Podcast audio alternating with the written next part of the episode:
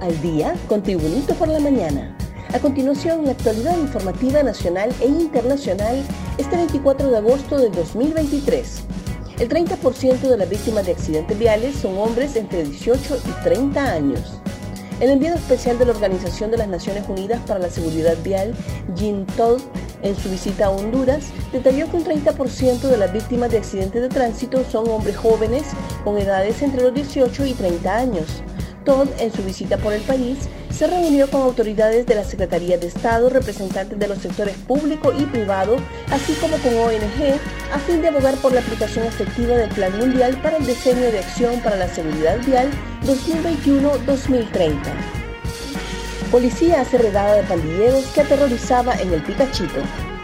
Como parte de la guerra contra la extorsión y delitos conexos, autoridades policiales capturaron ayer a pandilleros que imponían el terror en el sector conocido como El Picachito y la colonia Japón de Tegucigalpa, sectores considerados altamente conflictivos por la disputa de territorio para la venta de drogas por maras.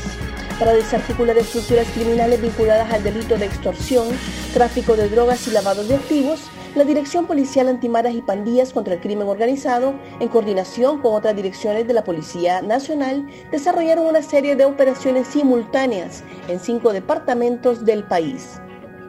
Envían a prisión a hondureño que causó accidente en que murió reconocida estilista la Fiscalía Especial de Delitos contra la Vida obtuvo una condena mediante un acuerdo de estricta conformidad en contra de Josué David Mejía Ruiz por los delitos de privación del derecho de conducir vehículos automotores y homicidio imprudente, en perjuicio de Ana Lucía Muñoz Velázquez, Heidi Marilín Velázquez Maldonado y Yolanda Eloísa Chávez Cruz.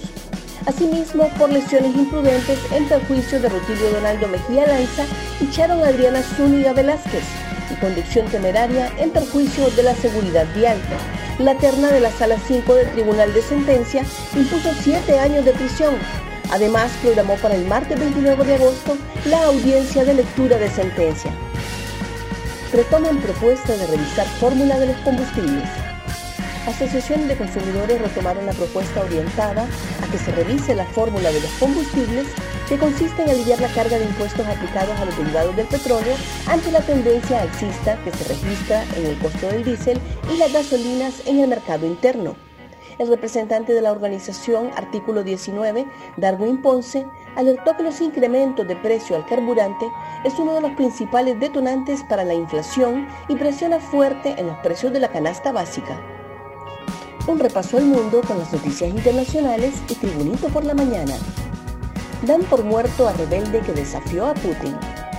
El jefe del grupo de mercenarios Wagner, Yevgeny Prigozhin, es dado por muerto por las autoridades rusas al figurar en la lista de pasajeros de un avión estrellado este miércoles en la región de Tver, en el centro del país, y cuyos ocupantes fallecieron en el siniestro, según estas mismas fuentes. Por el momento, los servicios de emergencia rusos rescataron ocho cadáveres en el lugar del accidente, aunque no se han identificado los cuerpos. Prigozhin, de 62 años, protagonizó un botín contra Putin a finales de junio e incluso amenazó con avanzar hasta ocupar Moscú, aunque la sonada fue fallida. Trump será fichado hoy en una cárcel de Georgia. El expresidente de Estados Unidos, Donald Trump, será fichado este jueves por las autoridades en una cárcel de Atlanta, en Georgia, tras haber sido imputado por su intento de revertir los resultados electorales de las presidenciales del 2020 en ese estado.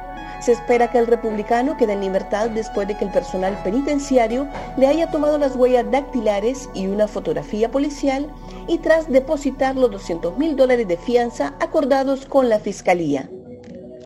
Más noticias nacionales con Tribunito por la Mañana. Economía hondureña es la que más desacelera en Centroamérica. La economía hondureña es la que más desacelera con crecimiento más lento en la región centroamericana en relación a resultados del 2022 confirmaron indicadores mensuales del Banco Central de Honduras.